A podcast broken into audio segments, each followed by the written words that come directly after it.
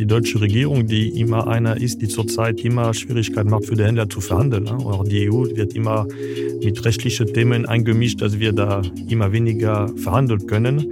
Äh, das ist alles äh, schlecht für die Inflation in Deutschland und in Europa, weil würden Firmen wie nicht nur die Rewe, wie Edeka, wie Kaufland, wie Lidl, wie Carrefour oder Leclerc nicht verhandeln und ein gewisser Filter schaffen. Wir können nicht alles äh, absagen, aber mindestens ein Teil der Erhöhung reduzieren, statt acht dann sechs akzeptieren oder nicht jetzt, aber drei Monate später.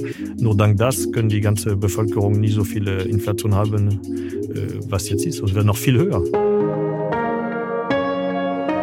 Chefgespräch, ein Podcast der Wirtschaftswoche mit Beat Balzli. Ja, herzlich willkommen bei einer weiteren Folge des Vivo Podcast Chefgespräch. Mein Name ist Beat Balzli und ich bin der Chefredakteur der Wirtschaftswoche. Nichts beschäftigt die Deutschen gerade mehr als die Inflation. Selbst Putins Krieg gegen die Ukraine macht ihnen weniger Sorgen. Die Preise steigen und die Kaufkraft sinkt. Bereits prophezeit die Bundesbank zweistellige Raten, den höchsten Stand seit Jahrzehnten. Die Angst vor dem Wohlstandsverlust geht um. Beim täglichen Einkauf im Supermarkt lässt sich die Entwicklung besonders es schmerzhaft erfahren.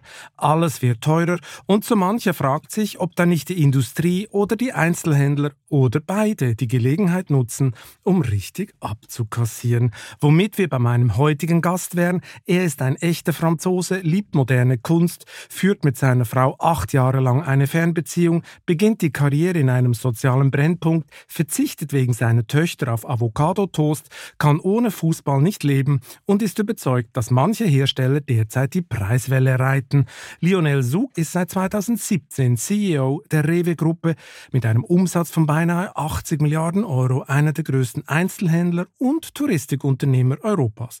Hallo Herr Sug, schön, dass Sie heute bei mir sind. Guten Tag, freue mich sehr hier zu sein. Ja, Herr Sug, das ist ja Ihre Podcast-Premiere, wie ich gerade erfahren habe. Es freut uns natürlich sehr, dass wir das. Direkt mit dem Besten. Ja, danke, danke, danke. Das wird schon ganz ich werde schon rot, bei so viel Lob am Anfang. Monsieur Sug, Bevor wir gleich ins beinharte Handelsgeschäft einsteigen und Sie mir am Ende dieses Podcasts Ihren größten Traum verraten, müssen wir über Heimweh sprechen. Ich meine, selbst Köln hat nette Ecken, aber fehlt Ihnen Paris nicht manchmal? Ja, manchmal schon. Deshalb drei, vier Mal oder ja, fünfmal pro Jahr gehe ich schon in Paris. Ich habe noch äh, Großteil meiner Familie dort. Es ist eine sehr schöne Stadt, äh, wo ich auch lange gelebt habe. Aber ich fühle mich in Köln äh, extrem gut. Die Leute sind in guter Laune. Karneval, Fußballclub, äh, da Na, fehlt Ihnen nichts. Nichts, nichts. Ist auch sehr zentral. Man kann auch schnell woanders äh, gehen, wenn man will. Und äh, nee, also wir fühlen uns die Familie extrem wohl und sind seit 2009 da. Aber wenn Sie jetzt sagen müssten, was vermissen Sie an Paris, weil Sie nicht da, was würden Sie sagen? Familie und Freunde. Familie und Freunde. Die Stadt an sich jetzt nicht so. Ich kenne die genug. Äh, wie gesagt, ich muss die nicht jeden Tag sehen. Und es gibt viel, viel Stau und viel auch viel mehr strittige Stadt als Köln. Als Köln, Paris, ja. ja. das stimmt. Sie sind ja im 15. Arrondissement aufgewachsen, glaube ich, oder? Ja, Sie sind gut informiert. Ja, ja, ja, ja wir haben noch recherchiert natürlich vorher. Ähm, da haben Sie es wenigstens nicht weit gehabt zum Eiffelturm, der steht ja gleich nebenan im Genau, ich habe die gesehen. Haben Sie den eigentlich gesehen? Ja, ja, von meinem Schlafzimmer habe ich die gesehen. Vom Schlafzimmer aus haben Sie den Eiffelturm gesehen. Ja, jetzt fragt man sich natürlich erst recht, warum Sie in Köln wohnen. Ich meine, wenn wir über Paris reden, da hält sich ja das hartnäckige Gerücht, vor allem in der französischen Provinz, dass die Pariser ein bisschen arrogant und distanziert seien. Ist da was dran? Außer ich, alle anderen könnte sein, ja. Ja, außer Sie. Sehr gut. Darum sind Sie da weg. Genau. Gut, Nein, okay. ist noch nicht wahr. Man kann, ich bin sowieso nicht so gut für Allgemeinheit über Länder oder über Städte. Das ist immer schwierig. Und in Paris, die meisten kommen sowieso von der Provinz. Also, das heißt, es ist sowieso eine große Mischung. Und sehr, ein buntes Volk. Aber Sie würden das Gerücht nicht gleich sofort dementieren. Weil ich habe ja eine persönliche Erfahrung. Ich habe ein Jahr in Paris studiert und äh, in den ersten Wochen war mein Französisch noch so mittel äh, und ich durfte meinen Kaffee alleine trinken. Und irgendwann war das Französisch des Suisse dann so gut, ähm, dass ich gesellschaftsfähig wurde. Okay. Und dann äh, lernte ich nach dem Prinzip Les Amis des Amis immer mehr Leute kennen, bis ich vor lauter Feiern kam, noch zum Studieren kam. Aber wir waren ja beim Thema Heimweh. Wollten Sie nie zurück nach Frankreich? Nee, ich hätte die Möglichkeit gehabt, die letzten Jahre gab es manchmal Angebot auch von französischen Unternehmen, ob ich zurückkomme. Äh, und äh, neben der Sache, ich bei Rewe mich sehr wohl gefühlt, ich habe auch das offen geredet mit meiner Frau. Alle wichtigen Entscheidungen muss man nicht allein treffen. Und äh, neben alle Punkte für die Rewe auch ein Punkt, dass wir lieber als Familie in Köln wohnen wollen als in Paris. Das können wir jetzt noch ein bisschen konkretisieren. Diese Angebote, die kann, kann man die eigentlich alle oder die meisten vom französischen Giganten Carrefour? nee, da muss man nicht reden. Carrefour war sicherlich auch dabei. Äh, aber auch andere Unternehmen. Aber ist ja nicht aktuell passiert nicht. Und ich bin jetzt 26 Jahre bei der Rewe, fühle mich sehr wohl. Und Sie wollen da in Rente gehen? Ja, wird man sehen. Erstmal mein Vertrag geht zu Ende, Ende 23, wird jetzt in die nächsten Wochen äh, ah. entschieden, ob ich bleibe. Und wie stehen denn so die Karten? Ja, ich, jetzt eine kleine Anekdote. Direkt nach diesem Termin, ja. auf dem Weg von Düsseldorf nach Köln, hat mein Aufsichtsratchef seinen Markt und ich habe ihm gesagt, ich bin auf dem Weg und ich komme vorbei und ich will diskutieren das mit ihm genau nach dem Termin gerade jetzt. Oh, das ist jetzt aber, sehr entspannt, sehr entspannt. Wir verstehen uns gut und glaube beide wollen weitermachen. Okay, okay. Ich sehe schon, eigentlich müssen wir dann jetzt schon eine Fortsetzung von diesem Podcast einplanen, um rauszufinden, wie das denn jetzt gelaufen ist nach diesem Podcast. Das werden Sie dann äh, mitbekommen irgendwann. Das werde ich irgendwo mitbekommen. Aber so wie Sie mir das gerade erzählen, sind Sie ziemlich zuversichtlich, dass Sie noch länger bei Rewe bleiben, ja, oder? zuversichtlich und ich bin sehr motiviert. Das ist der Hauptthema. Ich meine, äh, wir waren ja bei diesen Angeboten von Carrefour. Die haben sich ja für Sie super gelohnt, weil, also wenn ich das richtig gesehen habe, das letzte Angebot kam 2016 und das war ja dann ein super Karrierebooster für Sie. Entweder Sie werden Chef der Rewe Group oder Sie gehen, sollen Sie gesagt haben. Und Ihr Vorgänger Alain Caparos, auch ein Franzose, hat es dann eingefädelt. Stimmt die Legende? Nicht ganz. Nicht ganz. okay, dann wollen wir jetzt natürlich die Details hören. Nein, Details nicht, aber äh, klar, das ist, wenn ich war lang bei der Rewe, war lang viele wichtige Aufgabe. Seit 2009 die wichtigste Einheit, die Rewe Supermärkte in Deutschland geführt. Das heißt, klar ist dann die Erwartung, dass wenn ein Tag die nächste Stufe machbar ist, äh, dass man ihm, äh, wie sagt man, in Betracht genommen wird. Und äh, deshalb, wenn der Aufsichtsrat die Entscheidung hat, nicht der Kaparos getroffen, sondern die, die Aufsichtsräte der Rewe Group, wer der Nachfolger das ist. Klar, aber er hat es vielleicht ein bisschen forcieren können. Nein, glaube ich nicht. nicht? Äh, er war auch dafür, aber am Ende da sind die Kaufleute und die Aufsichtsräte insgesamt sehr selbstständig für so eine Entscheidung. Und wenn die das anders entschieden hätte, hätte ich akzeptiert und respektiert. Es gab andere gute Leute sicherlich bei der Revo und extern. Aber dann wären sie gegangen. Habe ich auch gesagt. Glaube ich ja normal. Hm. Äh, okay, man also, muss sagen, was man denkt. Ja, das, ja absolut richtig. Das ist wie in diesem Podcast hier. Ja, also genau. wirklich, man kann hier frei sprechen, was man will. Äh, gut, aber dann haben Sie richtig hart gepokert eigentlich, oder? Nein. Nein, sie haben den Leuten einfach das Messer an den. Wieso das Messer? Da sind ja viele Leute bei, da sind 380.000 Leute. Es gibt viele gute Manager im Handel in europaweit und weltweit. Genau, die hätten jemand anderes genommen, weil die den Messer gefunden hätte. Ich mache es ist nicht Messer äh, zu tun. Okay. Alles war sehr, sehr entspannt. Gut, aber Sie können schon pokern, oder? Ich kann ein bisschen pokern. Das können Sie, oder? Ich meine, alles andere wäre ja fatal in diesen Tagen. Es wäre eine fatale Schwäche, wenn der Chef von Rewe nicht pokern könnte, weil die Inflation liegt in Deutschland inzwischen bei erschreckenden 7,9 Prozent. Ihre Lieferanten wollen die Kosten weitergeben. Sind die Preisverhandlungen heute noch härter als früher? Meine, sie waren ja schon immer sehr hart. Aber sind sie heute noch härter? Ja, es ist so, muss auch wissen, ich habe im Handel vor 26 Jahren im Einkauf gestartet. Deshalb ich habe schon von Anfang an Verhandlungen geführt in viele Länder in Europa für alle Warengruppen. Und das waren immer war Sport, immer hart, hart und sportlich. Ein bisschen unterschiedlich pro Land, es gibt ein bisschen unterschiedliche Kultur, es ist unterschiedlich pro Warengruppe, es ist unterschiedlich, wenn ich beim kleinen Mittelständler oder mit einer Firma wie Procter Gamble, die sagen, der Markt ist 100, egal ob die Rewe meinen Artikel hat oder nicht. Der Kunde geht zum nächsten Markt, meine Pampers kaufen. Wenn du die nicht hast in deinem Land, sind die extrem entspannt. Mhm. aber jetzt zurück zu Ihrer Frage. Klar, zurzeit redet man von Beträgen, die man die letzten 20 Jahre nicht gesehen hat, diese Preisung. Die sind von der Höhe gab es die noch nie. Mhm. Äh, auch als die Wirtschaftskrise kam 2008 oder anderen Themen. Es gab sowas nie, dass es äh, solche Preiserhöhungen gab. Und äh, die gibt es ja nicht einmal pro Jahr. Die kommen jetzt jede drei, vier Monate mit neuen Preiserhöhungen. Und die sagen, die wollen ihre Kosten weiter an uns verkaufen. Aber das Problem ist, dass viele wollen mehr als ihre Kosten uns die Preise erhöhen. Und das ist das Problem, weil klar äh, gehen die Verpackungspreise oben, weil Aluminium oder Papier äh, als Verpackungs hochgehen. Klar gehen viele Rohwaren nach oben. Klar geht die Logistik, Supply Chain nach oben, egal ob man Container nimmt von Asien oder Lkw-Fahrer in Deutschland, wo kein Fahrer ist. und der Dieselpreis oben, aber wir haben das auch diese Erhöhungen. Das heißt, wir können sehr gut messen wir, was ist nachhalt, was ist sag mal nachvollziehbar, was ist nicht nachvollziehbar. Wir haben mehrere Möglichkeiten, wir haben unsere eigenen Marken. Das heißt, ich kann genau gucken, bei meine 150 Gramm Chips, die ich habe, was habe ich jetzt für mehr Rohpreise, was habe ich mehr. Dann habe ich mhm. Beispiel für konkrete Beispiel. Ich habe gesehen, wir haben 5 Cent pro 100 Gramm Erhöhung insgesamt. Und dann kommt ein Markenlieferant und sagt, er hat 22 Cent Erhöhung für 100 Gramm. Er hat dieselbe Rohware wie wir, hat dieselbe Transport wie wir. Dann sage ich, was machst du mit den 17 Cent, die ich nicht habe? Die kassiert drauf. Ja, genau. Sie, genau, Sie und ich haben Verstand. Äh, er auch, weil er das entschieden und er sagt das nicht. Ja gut, ich meine, er, er versucht einfach alles rauszuholen. Genau. Bevor wir da weitermachen mit dem Punkt, möchte ich nochmal zurück, äh, wie diese Verhandlungen eigentlich psychologisch laufen. Wenn Sie sagen, Sie haben das ja schon ganz früh gemacht, es gibt verschiedene Kulturen. Gibt es eigentlich interne Handbücher und Workshops, wie man richtig verhandelt? Ja, es gibt Seminare und Schulungen für Verhandlungen. Und was lerne ich da? Weiß aufstehen, einfach wenn es nicht weiter, einfach aufstehen Nein. oder schreien? Nein, oder, also ich, ich, oder ich, ich selber halt keinen gemacht. Also ich habe bei der Rewe nie eins gemacht. Ich habe äh, bei meinem Executive MBA damals so eins gemacht. Das mhm. heißt die Harvard-Methode, äh, wo man ja, ich habe es nicht mehr in Erinnerung, das ist jetzt fast 20 Jahre, aber man muss schon immer gucken, was habe ich für Alternative, weil Pokern ist gut, aber wenn man verliert, muss man nicht ganz verloren haben. Das heißt, man muss wissen, bis wo kann ich gehen, was habe ich für Alternative. Äh, man muss gucken, man muss versuchen zu verstehen, wo ist die, die, die anderen Erwartungen maximal, aber das Beste ist einfach, äh, seine Arbeit richtig zu machen. Was heißt, seine Arbeit richtig zu machen, ist zu prüfen, was habe ich, was bieten die anderen äh, Lieferanten von derselben Kategorie wenn ein Kaffeelieferant drei kommen und fragen fünf Prozent und einer fragt 15, dann sagen sich die drei, die fünf alle fragen.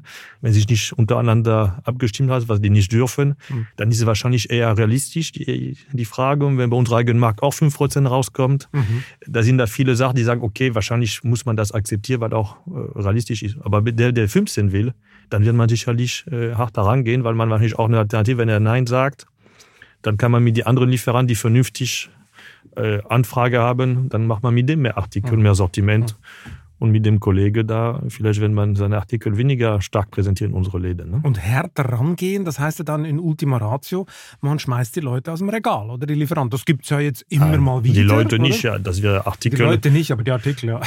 Nein, ja, Sortimentsoptimierung wird gemacht, aber auch aus Das klingt jetzt total harmlos. Ich meine, das ist ja eine ultimative Machtdemonstration. Nein, wenn aber Sie die Haribo oder andere bekannte Marken dann mal drei Monate nicht im Regal innen haben, oder? Ja, aber ist ja selten. Das ist ein kalter Krieg. Ja, aber es ist eher umgekehrt zurzeit der Fall. Es ist eher die Industrie, die entscheidet, uns nicht zu beliefern. Ne? Ja. Wer denn zum Beispiel? Ja, viele. Ich habe in der Presse gelesen, manchmal in der Presse steht die Wahrheit, dass seit äh, heute Coca-Cola nicht mehr die Firma Edeka liefert. Wird man sehen, die merkt, wenn es so ist. Genau, das ist genau der Punkt nämlich, äh, weil Edeka-Chef Markus Moser und Sie auch ja. attackieren ja gerne die Großkonzerne, oder? Das, da kommt ja am meisten Druck von Ihnen. Ich habe es vorher schon äh, zitiert, das ist ein Zitat von Ihnen. Die würden jetzt einfach die Preiswelle reiten. Äh, wie frech sind Sie denn? Was ist das frechste Angebot oder das frechste, die frechste Forderung, die Sie gekriegt haben in den letzten Monaten? Ja, wir kriegen jeden Tag, muss auch sagen, ich bin nicht mehr so aktiv äh, im Einkauf, ich mache selber keine Verhandlungen mehr, aber ich kriege das mit, weil mich interessiert. Äh, ja, also Beispiel, äh, ohne den groß zu nennen, aber der macht Cerealien, da können Sie gucken, es gibt nicht so viele, die Cerealien machen in Stimmt. Deutschland, große Marken. Mhm. Äh, wir kriegen eine Preisung, wir in Deutschland die Rewe wahrscheinlich alle Wettbewerb von der Rewe von 30 Prozent, was ich unglaublich fand im Vergleich zu die anderen Lieferanten oder Eigenmarkt. Dann rufe ich meine Freunde aus Frankreich von Leclerc, wenn die wissen, die ja. Rewe ist Partner mit Leclerc der Nummer eins in Frankreich und sage denen, boah, bei dem Lieferanten wir eine riesen Erhöhung, sag wir auch. 5 Prozent und er war total skandalisiert, der Franzose. hat gesagt, du hast 5 Prozent, ich habe ja 30, selbe Lieferant, selbe Artikel, selbe Produktionsstandort. Dann sagen wir, okay, da ist sicherlich ein Amerikaner, der den Deutschen gesagt hat, ihr macht nicht genug Ergebnisse in Deutschland, dann profitiert jetzt, dass die Rohware hochgeht. Und anstatt 5% zu fragen, was vielleicht das richtig wäre, nimmt die 30 mit, da blickt sowieso keiner mehr. Das ist ein bisschen uns um zu unterschätzen, weil wir, wie gesagt, wir haben drei Möglichkeiten zu prüfen, immer die Rewe. Wir gucken sich schon die einzelnen Länder, wo wir einkaufen, was der Lieferant da anbietet. Wir gucken, was unsere Partner von Leclerc äh, für Preisungen haben manchmal. Äh, wir gucken unsere eigenen Markenlieferanten, was die uns sagen von der Rohware und so. und wir vergleichen zwischen Lieferanten, die dieselbe Warengruppe machen. Ne? Bei vielen Lieferanten gibt es nicht nur einen groß, sondern es gibt manchmal, keine Ahnung, Danone, Müller, was der Kuckuck was, Procter Gamble, Unilever, L'Oreal. Und dann kann man auch vergleichen, wie in die einzelnen Kategorien ihre Preise erhöhen. Mhm. Aber, aber wenn der ja die Märkte derart differenziert. Also ja. meine, bei Ihnen 30 plus und bei einem anderen 5. Ja, und in. Österreich bei Rewe 0% angeboten. Null. Bei Österreich, weil Ihnen wahrscheinlich aber was heißt, Ja, aber was heißt das dann konkret? Heißt das, dass man einfach das Gefühl hat, die Deutschen haben mehr Kaufkraft? In, oder ist die Marktmacht von dieser Firma in Deutschland größer als in Frankreich, weil man sie dort nicht so kennt? Oder ist nicht immer muss einen Grund haben? Ist oder? nicht immer in diese Richtung. Ne? Das passiert manchmal in die andere mhm. Richtung. Aber in dem Fall wahrscheinlich, ich, ich, ich kenne die Zahlen nicht intern von dieser Firma, aber ich vermute, dass die nicht zufrieden zufrieden waren, die Amerikaner, die mit den Ergebnissen in Deutschland aus irgendeinem Grund, die ich nicht mhm. kenne, ob es mhm. Kosten, Marktanteil, weiß ich nicht, und, und gesagt, ihr muss einfach mehr, mehr Ergebnis holen. Das schnellste mehr Ergebnis holen ist einfach die Preise zu erhöhen. Ne? Äh, das ist es, aber das ist nicht, ich will auch nicht einen falschen Eindruck geben, dass die ganze Industrie auf eine Welle äh, reitet, die es nicht gibt. Äh, es gibt konkret Preiserhöhungen in viele Themen, habe ich vorher gesagt. Und es gibt auch viele Lieferanten, die damit sage, so vernünftig umgehen, die wirklich transparent sagen, okay, guck, das sind die, die Sachen, die wir als Erhöhung haben. Das ist am Ende 8 Prozent. Wir sagen wir, okay, 8 Prozent, weil viele sagen, kannst du einfach weitergeben an den Kunden, ist nicht so, weil der Kunde hat auch mehr Kosten selber zu Hause in Benzin, Energie, wie auch die Rewe neben die Waren, Einkaufspreise, wie auch wir äh, Stromkosten, Personalkosten, Sachkosten. Sie wollen ja auch auf keine Marge verzichten, das ist ja klar. Ja, ja aber nur haben wir keine Wahl dieses Jahr. Dieses, dieses Jahr verzichten wir auf ganz klar viele, viele Marge. Aber was ich sage ist, viele Lieferanten sind vernünftig und man findet auch äh, eine ein Abkommen. Sie sind, wenn Sie mal in Rewe gehen, finden Sie immer noch 20.000 Artikel. Das sind viele, mit denen wir uns einigen haben. Ne? Äh, das ist nur, dass wir, aber es gibt viele großen, äh, die wirklich mit große Macht, weil die dann mächtiger als wir sind, weil klar, an Kunden, viele Markenartikel sind die Kunden treu. Wenn die nicht bei Rewe finden, dann gehen die zu Edeka oder umgekehrt, wenn wir den nicht haben. Das wissen die auch genau. Und, Eben, also und spielen damit und machen dann 30 Millionen am Fernsehen. Und der Kunde sagt, er will das am, also am Fernsehen, er will das bei uns sehen. Und deshalb gibt es da Diskussionen. Und wenn Sie gucken ein bisschen an der Börse, die letzte Quartal, die Veröffentlichung von vielen großen äh, Lebensmittelfirmen in der Welt, äh, oder, oder Drogerie. Ja, Nestlé läuft super. Ja, ja aber Nestlé, Unilever, äh, Danone, Procter und alles, was mhm. sie wollen, die bieten zurzeit, die, die haben gute Ergebnisse und geben auch große Dividende. Das heißt, so schlecht geht es auch nicht, wie die aber immer sagen. Meine, so funktioniert natürlich der Markt. Ja, genau. Coca-Cola ist ja ihr Lieblingsfeind. Sie haben die ja angegriffen Anfang Jahr auf, einer, auf einem Kongress. Sie haben den Namen, glaube ich, nicht genannt. Das glaube ich, Rot zu trinken und aus Amerika, da wusste auch jeder, um was es geht. Genau. Markus Moser von der Edeka hat es jetzt gerade wieder getan in diesen Tagen. Aber ist es nicht legitim für eine starke Marke das Maximum rauszuholen? Weil die haben das ja auch aufgebaut über Jahrzehnte und die wollen jetzt natürlich die Früchte nehmen. Und wenn sie das nicht im Laden haben, dann kommt auch keiner zu ihnen. Also insofern lohnt sich ja für die, die Investition für sie auch. Ich weiß nicht, ob die glücklich sind, dass sie nicht bei Edeka sind. Also am Ende, wissen Sie, äh, ich glaube, die, die, deutsche Regierung, die immer einer ist, die zurzeit immer Schwierigkeiten macht, für die Händler zu verhandeln. Ne? Auch die EU wird immer mit rechtlichen Themen eingemischt, dass wir da immer weniger verhandeln können. Äh, das ist alles äh, schlecht für die Inflation in Deutschland und in Europa, weil würden Firmen wie nicht nur die Rewe, wie Edeka, wie Kaufland, wie Lidl, wie Carrefour oder Leclerc nicht verhandeln und ein gewisser Filter schaffen. Wir können nicht alles äh, absagen, aber mindestens ein Teil der Erhöhung äh, reduzieren, statt acht dann sechs akzeptieren oder nicht jetzt, aber drei Monate später. Nur dank das können die ganze Bevölkerung nicht so viele Inflation haben, äh, was jetzt ist. Es wäre noch viel höher. Wenn also, wir einfach, also Sie, wenn, Sie würden also sagen, die großen Einzelhändler, das sind eigentlich die effektivsten Inflationsdämpfer. Na, definitiv. Hm. Definitiv. Das ist jetzt eine erstaunliche äh, Aussage, weil Sie begeben sich ja ziemlich auf dünnes Eis. Sie, Sie ist ja kein Problem. Sie schießen, sie schießen gegen die große Industrie und äh, dass die unverschämte Forderungen stellen etc. Wenn man sich jetzt aber mal ihre eigenen Produkte anguckt, es gibt Preisauswertungen für die Eigenmarken von Rewe und Edeka, also die Produktgruppe Ja oder Gut und Günstig, äh, gab es Auswertungen von Januar bis August in diesem Jahr.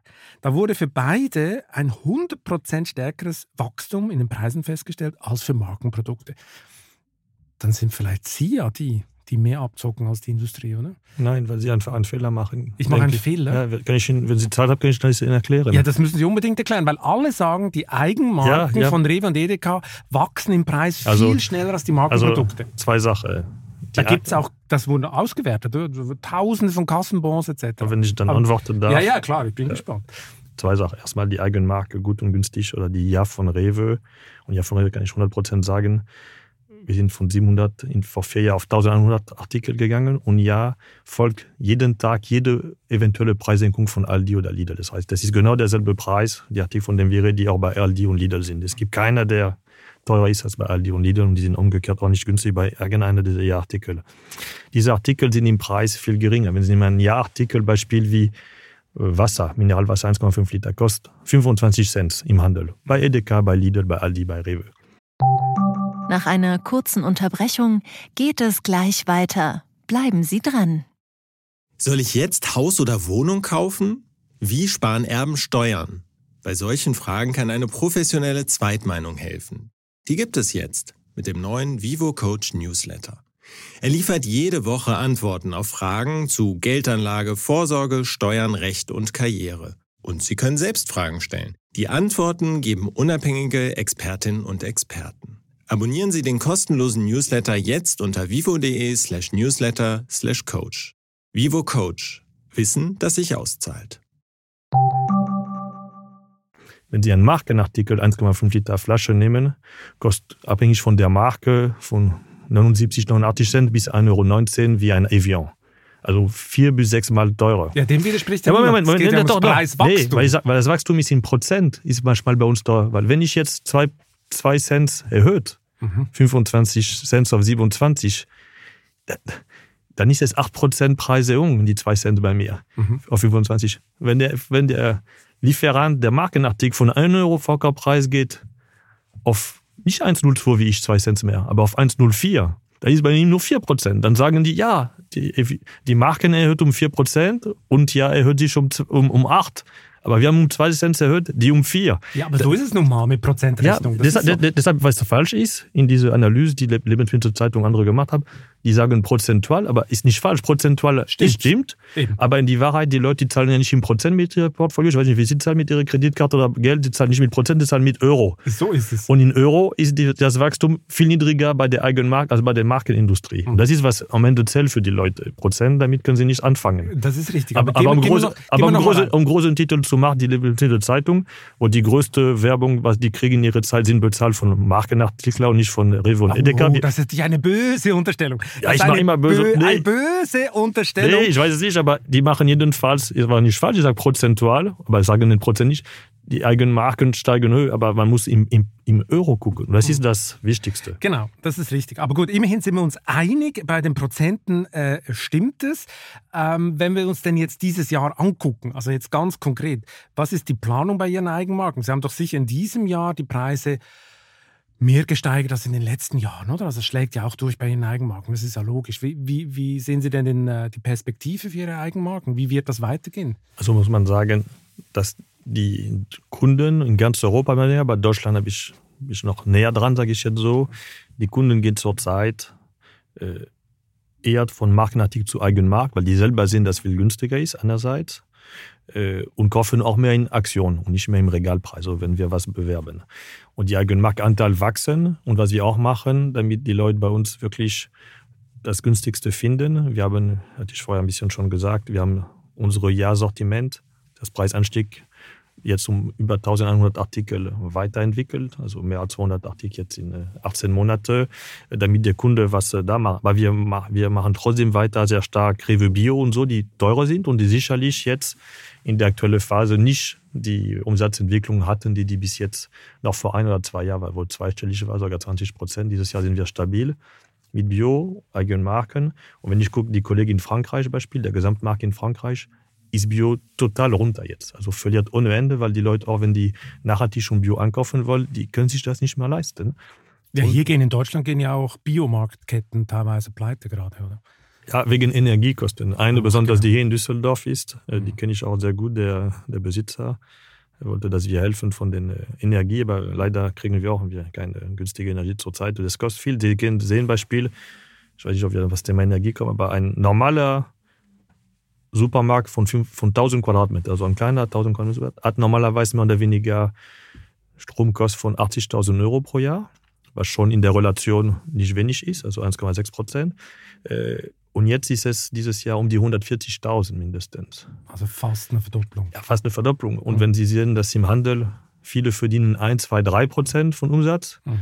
wenn Sie auf einmal nur eine Position um 1,52 Punkt sich erhöht, das kann eine sein, wie Sie gerade Beispiel nennen, die dann auf einmal negativ sind. Mhm. Mhm. Deshalb ist was, was wir sehr ernst nehmen.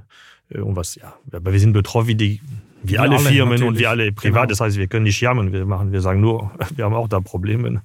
Ich meine, bei den Eigenmarken, um darauf zurückzukommen, da wissen Sie ja genau, was Sie tun. Sie haben ja eine Diplomarbeit, glaube ich, geschrieben über Eigenmarken. Ja, vor langer Zeit. Was war eigentlich damals das Fazit? ja, ja, muss ich mich das noch? Ja, ich habe es geschrieben 1993 habe ich das geschrieben. 93? Das ist, das ist ja fast 30 Jahre her jetzt. Okay, gut. Okay, äh, nee, aber das war ein Vergleich, wie die Eigenmarktstrategie ist in Europa. Und klar, damals, so war mein erster Kontakt mit deutschen Händlern, äh, die waren sehr geprägt von den Discount, der schon damals in Deutschland riesengroß war mit mhm. Aldi und Lidl, äh, besonders Aldi damals. Äh, die Franzosen war ein bisschen anders und das hatte ich verglichen. Qualität bei ihnen in der Schweiz war immer wichtig. Aber klar, wenn ich jetzt die, vielleicht eine gute Idee, auch, wenn ich die, jetzt kenne ich mich ein bisschen besser, wenn ich mein Diplomarbeit lesen würde, wahrscheinlich würde ich mich wahrscheinlich schämen, weil damals hatte ich wirklich nicht viel Ahnung. heute, ein bisschen mehr. Heute definitiv mehr. Ich meine, um Eigenmarken zu verkaufen, äh, braucht man ja auch eine Marktmacht. Und ähm, die eigene Marktmacht, die redet ja der deutsche Einzelhandel gerne mal klein. Wir haben jetzt viel über die Industrie geredet und die mächtigen Multis äh, und wie sie abzocken. Aber ich meine, sie haben ja auch Macht, weil eigentlich ja, wenn wir ehrlich sind, machen vier Gruppen, Rewe, Edeka, Lidl, Aldi, machen Großteil des Geschäfts in Deutschland, sind seit Jahren auf dem Radar des Bundeskartellamtes, weil es ist eine unheimliche Machtballung. Und abgesehen von den Multis, über die Sie gerne sprechen, können Sie doch eigentlich jedem Lieferanten mehr oder weniger diktieren, was Sie wollen, oder? So ein kleiner Mittelständler hat doch keine Chance.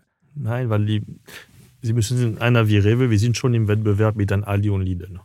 Und warum Leute gehen bei Rewe, ist, dass die bei bei Rewe finden Artikel, die bei Aldi und Lidl nie sind, die ganze Regionalartikel, die kleinen Startup-Artikel, die ganze hochwertige Artikel. Und genau diese Mittelständler oder kleine regionale Firmen, das ist genau die wir brauchen. Das heißt, wir brauchen, klar könnte man denn sagen, äh, äh, du brauchst uns, aber dann, wir brauchen die auch. Und bei denen ist auch der Preisvergleich nicht so hoch, muss man ehrlich sagen, äh, weil die nicht bei Aldi und Lidl sind, als Beispiel. Und deshalb haben wir weniger Probleme zu sagen, okay, dann, wenn die 10 Cent mehr brauchen, dann können wir auch in dem Fall wir die 10 Cent auch weitergeben an dem Kunden und wird auch akzeptiert von Kunden, weil diese Artikel, diese Neuigkeit, diese regionalen Produkte möchte. Deshalb, mhm. da ist viel weniger Spannung. Und auch von den Umsätzen hat nichts zu tun. Wir haben diese große Konzerne, die Sie genannt, viele machen wir über einen Milliard Umsatz mit jeder einzelne. Die sind für uns sehr groß.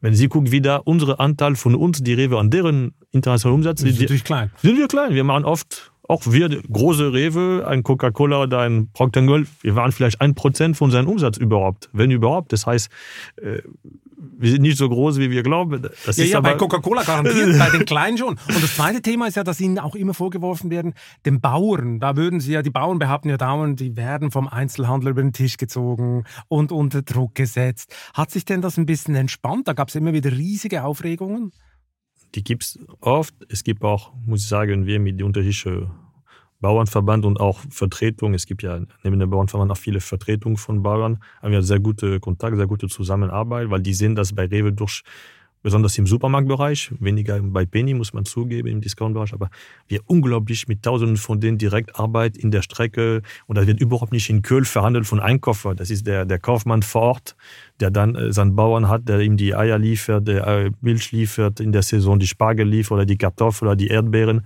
Das ist, ist, ist die Leute kennen sich persönlich oft seit äh, langer Zeit. Die ganze Thema äh, Milchpreis und sowas, da hat der Handel sicherlich äh, ein Schuld, aber ich glaube, kann auch, kann auch ein Teil der Lösung sein, aber wir sind dann auch wie abhängig. Welche wir Schuld haben Sie denn da? Ja, diese Preiskampf zwischen alle sicherlich, äh, auch, dass wir vielleicht nicht genug Druck machen bei Politikern, weil die schieben immer das auf dem Handel, aber am Ende ist viel kompliziert, weil wir kaufen, wir die Zentraleinkauf, sowohl in Köln als auch die Region, hat keinen Direktkontakt mit die Bauern, das passiert eher noch lo lokalere. Wir fahren mit einem Danone, klar. Was der Danone, wie er sein er verhandelt dann eher mit Genossenschaft und die dann mit äh, äh kleinen Milchersteller, mhm. äh, Bauern. Das ist, der Kontakt ist nicht direkt da. Wir sind ganz am Ende der, der Stufe, wir. da musste man gucken, ob man aber das ist gegen Wirtschaft, sagen wir mal einen Mindestverkaufpreis dann für alle. Äh, äh, aber ist schwierig, auch diese ganze, oder ich kein Spezialist bin, aber diese ganze Zuschuss von der EU für, für Landwirte, die manchmal pauschal sind, egal ob die Bio machen, egal was die für Tierwohl machen, einfach Quadratmetermenge. Das hilft auch nicht, dass wir nach, da, davon rauskommen. Da muss die Politik sicherlich auch einen großen Teil machen und nicht immer auf uns die böse Händler schieben. Mhm. Aber es gab so viele Gespräche, war bei die meisten nicht dabei, weil ich kann es nicht mehr hören. Äh, dafür haben wir kompetente Leute, okay. wir im Warengeschäft und im äh, Public Affairs, die das diskutieren. Äh, aber ist ein schwieriger Fall. Es ist überall, auch in Frankreich gibt es äh, Diskussionen seit ewig. Ja, das ist klar. Und jetzt werden natürlich alle leiden, oder? So in dieser aktuellen Situation. Wie muss ich mir denn die Situation bei Ihnen gerade vorstellen? Wir haben vor zwei, drei Wochen gelernt, die Einzelhandelsumsätze in Deutschland sind ziemlich zurückgegangen. Man kann sagen, eingebrochen. Äh, wie sieht denn das bei Rewe konkret aus, wenn Sie jetzt Ihren August oder Ihren Juli gegenüber letztes Jahr vergleichen? Ja, muss sehen, wenn wir vergleichen zum Vorjahr kumuliert, läuft der Discounter dieses Jahr besser. Also bei uns intern äh, Penny läuft okay. besser im Umsatz als, äh, als äh, Rewe, wie auch Aldi und Lidl anscheinend äh, laut die Daten, die Marktforschung sagen, auch besser läuft. Man muss das ein bisschen neutralisieren, in dem Fall, dass wir die letzten zwei Jahre äh, Edeka und Rewe sehr, sehr stark gewachsen sind. Das heißt, wenn man guckt zu vor Corona 19, dann ist es nicht mehr so, dann ist es total vergleichbar. Äh, äh, und ein Teil der Umsatz, wir werden dieses Jahr sicherlich einen riesen Umsatzplus haben, die Rewe Group. Äh, ein Teil durch die Inflation und ein Teil, weil die Touristik sich wieder, äh, wie sagt man, erholt. Zurück, ja. erholt. Aber es ist kein positiver Umsatz, weil es ist ein Umsatz, der mit sehr viel Kosten kommt, der nur durch die Inflation und der mit weniger Spanne ist. Und das heißt, wir werden vom Ergebnis viel weniger Ertrag machen als die letzten Jahre, was auch okay ist. Wir haben die Chance, ich, ich nicht so viel Druck kriege. Ich bin ja kein Chef von einer börsennotierten Firma, der sich jede drei Monate erklären muss vor Analysten, warum die uns nach oben äh, prognostisieren sollten, dass die Leute unsere Aktien kaufen. Wir sind ja eine Genossenschaft, ich glaube die größte in Europa, äh, 95 Jahre jetzt.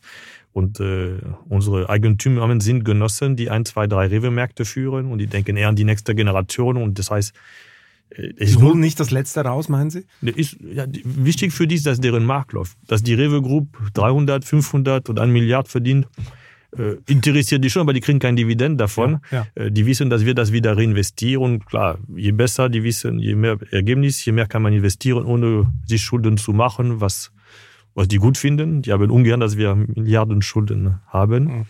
Und äh, genau. Wie nehmen Sie denn das Konsumentenverhalten gerade wahr? Sie haben es vorher schon ein bisschen angedeutet, mehr Aktion, Eigenmarken. Geht es jetzt weg von Bio, Spargel und Parmaschinken hin zu Hausmannskost? Also sieht man so richtige Verschiebungen im Einkauf? Also man sieht die Verschiebung, wie Sie gerade gesagt haben, zu Eigenmarken, zu Aktion äh, und äh, ein bisschen vom Supermarkt zum Discount trotz dass ich gesagt habe, dass ja und so sind dieselben Preise und die meisten Markenartikel sind dieselben Preise bei äh, Rewe und Aldi.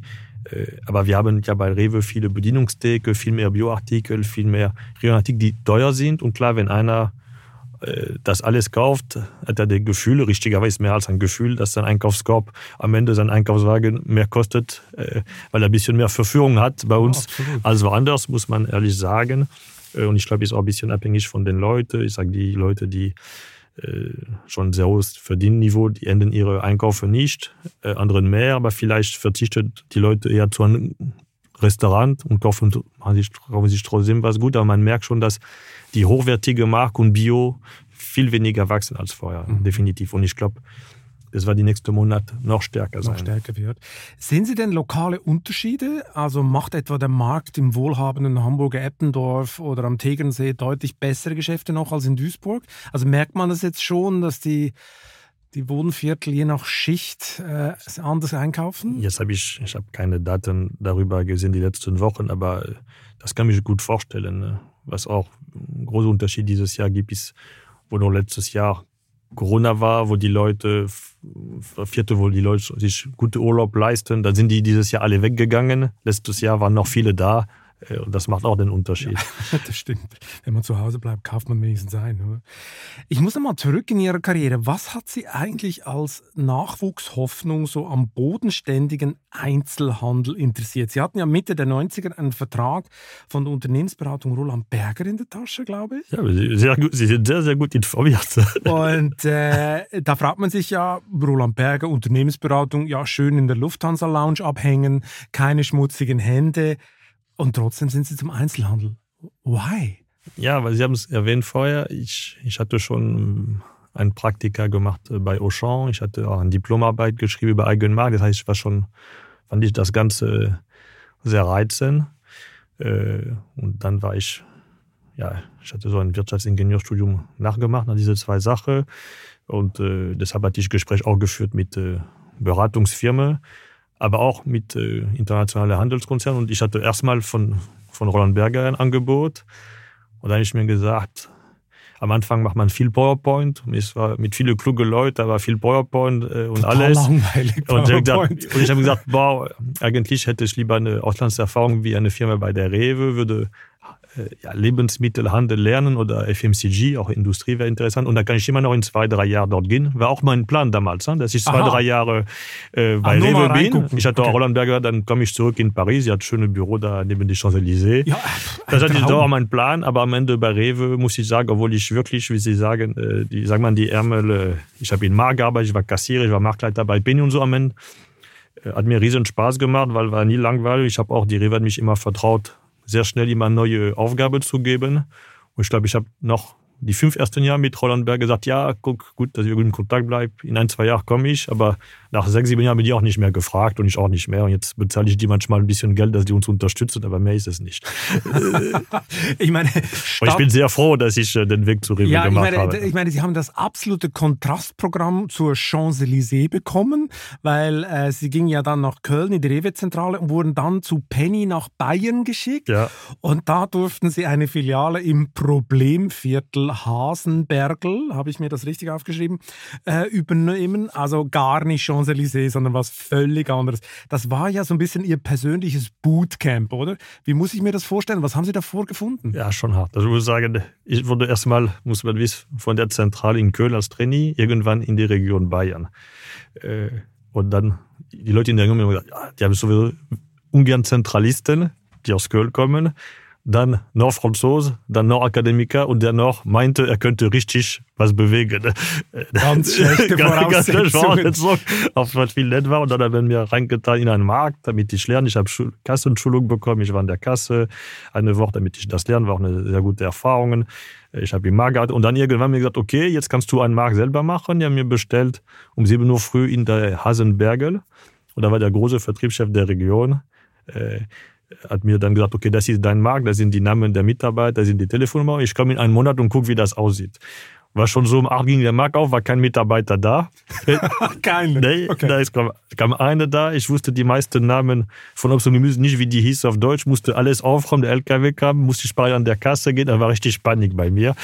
Äh, und äh, zum Glück war ich nicht der einzige Trainer, da war noch ein anderer, der hat mir dann am Wochenende geholfen, wo der Markt zu war, dass wir das alles aufräumen. Ja, wo waren denn die Mitarbeiter? Die waren im Urlaub oder was? Also ich glaube, ich hatte gehört, die Marktleiterin und Stellvertreter war seit langer Zeit nicht da und ein paar war krank und ich glaube, die hatte noch ein bisschen extra gemacht, dass das schlimm wird, aber das ist noch schlimmer passiert als die da, weil wirklich ein, zwei dann krank waren. Das heißt, am Ende war fast niemand. aber der Monat war, war sehr sportlich.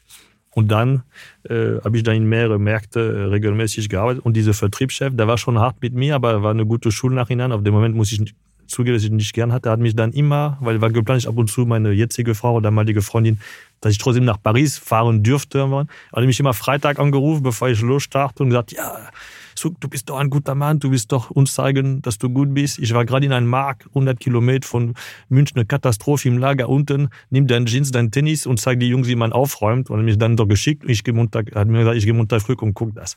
Ich muss sagen. Also eigentlich wurden sie ein bisschen schikaniert, oder? Das ja, erinnert aber, mich so ein bisschen so an diese schlechten Armeefilme, wo so der der, der Sergeant dann die Leute drillt, oder? Ein bisschen, aber am Ende, ich glaube, ich habe es auch gut erlebt, weil ich wusste, ich bin dafür sechs Monate äh, mit dem Kollege da äh, und ich wusste, okay, der will mir fertig machen und das hat mich ein bisschen angespannt. Am Anfang habe ich genervt, aber dann mich das sehr sportlich, habe ich ihm immer Freitag vor dem Gruppe gesagt, na, gibt's was zu tun für mich? Ja, wo, wo gibt's was, wo, wo sie die Unterstützung von ihr beste Franzose und Lieblingsfranzose haben wollen?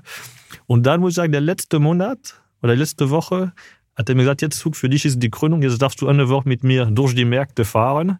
Muss nicht sagen, äh, das war interessant, weil die ganze Firma hatte damals Angst von ihm in Bayern. Er war wirklich Riesenmacht. Ich habe ihn auch gefragt im Wagen, ja, äh, ich habe gesagt, äh, ich wollte den Namen nicht gerade sagen, aber der war dann bei Netto später oder die ist im Rente, ist auch sehr nett. Jetzt ich haben auch Kontakt gehabt, 20 Jahre später, hat mich gratuliert, dass ich Chef war. Aber er ich habe ihn gefragt, ja, Sie wissen, dass die ganzen Leute haben Angst von Ihnen äh, und deshalb machen die das. Er sagt, ja, so glaubst du, die Rewe zahlt mir oder Penny zahlt mir, damit ich sympathisch bin? Glaubst du das? Äh, also ganz alte Führungsstil. Also der Führungsstil, aber man versteht trotzdem, im Moment war ein netter Typ in der Wahrheit weil ich habe ihn später kennengelernt äh, anders und als ich hatte keinen Kontakt mit ihm, weil er viel später dann bei Netto lang der Chef war, äh, der Discounter, aber als ich äh, Vorstandschef geworden hat er mir einen Brief geschickt, habe ich ihm auch geantwortet mit Flasche Wasser, guck, er sagt, guck, du bist mein Mann, ich habe dich damals gut angearbeitet. Ich sage, ja, ein, ein, da habe ich auch was gelernt, muss man sagen. Ja, ja ich kenne das. Mein Handballtrainer hat mich dann immer, wenn alle schon in der Garderobe waren, durfte ich noch ein paar Runden drehen und er meinte immer, weißt du, sein, Lieblings, sein Lieblingsspieler, den nimmt man am härtesten ran. Das ist so ein bisschen die, ja, ja. So ein bisschen die äh, Philosophie. Was mich ja erstaunt, am meisten erstaunt ist, ihre damalige Freundin und heutige Frau, die muss ja ganz hart im Nehmen sein, oder? Acht Jahre Fernbeziehung, Sie kommen gar nicht nach Paris, x-mal nicht. haben Sie nicht mal ein Ultimatum gekriegt von ihr? Nein, aber das war nur die Phase jetzt mit dem Kollege, wo sonst haben wir uns fast jede Wochenende gesehen. Äh, und es war so, da habe ich auch, muss man sagen, war die Rewe in Köln sehr äh, flexibel. Äh, da ich danach, nach dieser Zeit in Bayern, war ich sehr schnell ab 97, 98 für Penny im Ausland zuständig, im Einkauf war. Das heißt, ich habe äh, schwerpunktmäßig in Ungarn, Tschechien, Italien.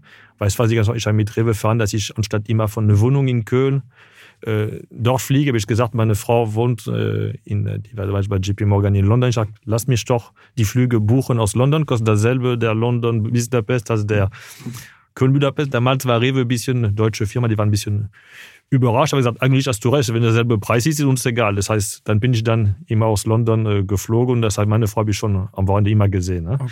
Und dann aus Paris dasselbe. Hätte eigentlich nicht ihre Frau Karriere machen sollen und ah. sie zu Hause bleiben? Weil bei JP Morgan, glaube ich, verdient man mehr als im Handel. Genau, das hat meine Frau immer gesagt. Sie sehen, ich habe dann gesagt, ja, bin mit ihr geredet vor der Rede heute oder was. nee, nee. Und die hat, die hat lange bei JP Morgan, ja, die hat eben. auch Karriere gemacht in England, die war in New York ein bisschen, die war lange in Paris. Dann hat wir geschafft, dass wir beide uns in äh, Mailand getroffen hat. Äh, ich bei der Rewe und die hat geschafft, äh, nach einem Jahr, dass JP Morgan sie in, in, in Mailand schickt. Da haben wir auch unsere zwei erste Kinder gehabt. Äh, okay, und das ist auch, wo wir Kinder heiraten, alles machen können. Aber am Anfang war eine, wir haben immer geschafft, dass einer von uns fast jede Woche zu der andere kam.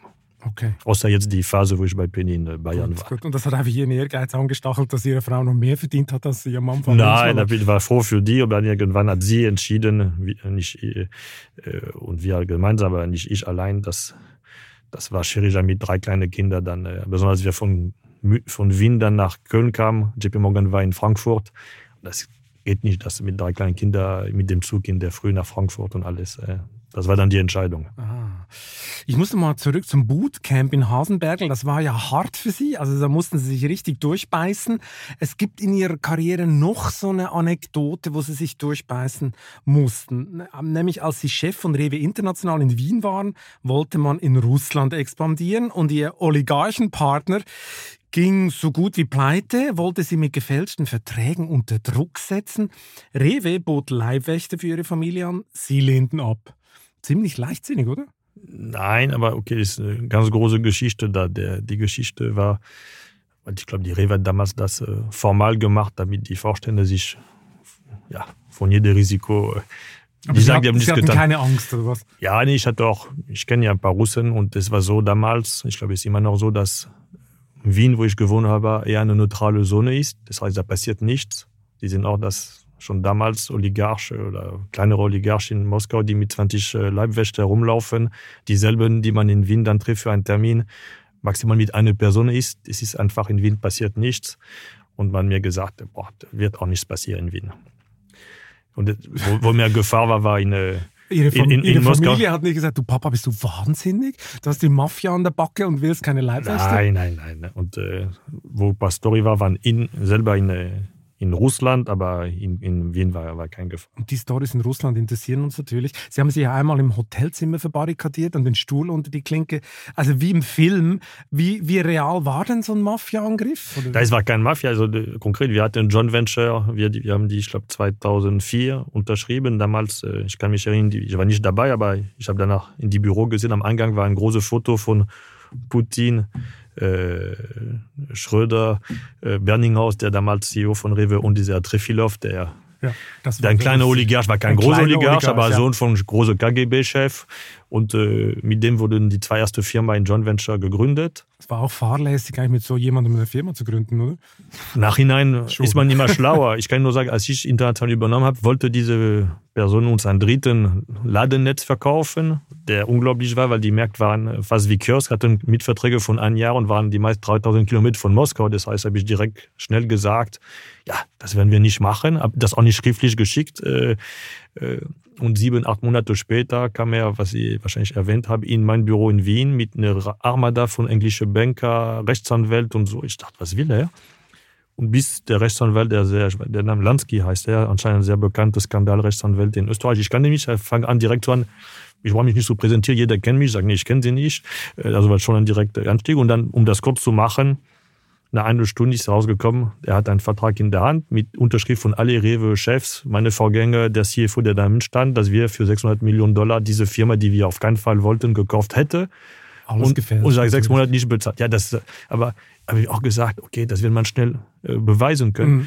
Nur wenn so eine Person hunderte von Millionen Schulden hat bei Oligarchen und bei anderen Leuten und auch bei englischen Banken und französischen Banken, äh, diese Oligarchen ihr Geld wiedersehen wollen. Die wissen, dass die, unter Druck. Ja, die wissen, die einzige Chance, das Geld zurück ist, dass Rewe das Geld zahlt. Das heißt, dann haben sie eine Situation, äh, die man unterschätzt hat damals, die Rewe, dass es dann politisch viel Druck gibt. Wir haben gemerkt, wir dachten, da werden wir nie, kann, nie ein Gericht verlieren. Jeder kann unterschreiben, dass es nicht stimmt. Wir haben E-Mail, alles. Aber am Ende diese Trefilov war bei dem Beispiel bei dem äh, Botschafter, deutsche Botschafter in Moskau, hat erzählt, wie die Rewe Betrüger sind. Er war bei dem russischen Botschafter in Berlin, hat erzählt, wie wir Betrüger sind.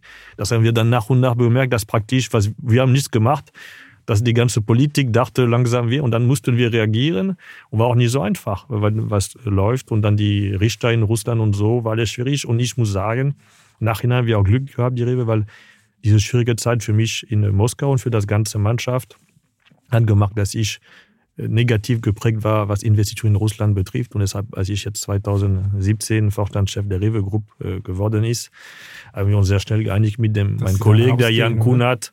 Äh, das ist kein Land, wo wir langfristig investieren, weil äh, also Krieg wussten wir überhaupt nicht, aber jedenfalls politisch, wirtschaftlich unsicher ist, dass die, dass die anderen Konkurrent, Oligarchen, die massiv im Handel investiert haben, immer schneller die Märkte aufmachen werden und forthaben. Das keinen Sinn zu bleiben. Deshalb war der Glück, dass wir dann in äh, Mai 21 äh, nach 16 Jahren unsere 160 Märkte in Moskau äh, verkaufen könnte.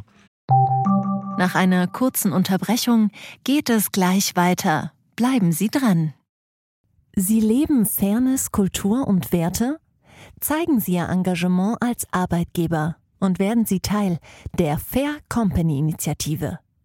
Mit der Fair Company Initiative zeichnet das Handelsblatt Unternehmen aus, die insbesondere Berufseinsteigern und Young Professionals ein faires, attraktives Arbeitsumfeld bieten.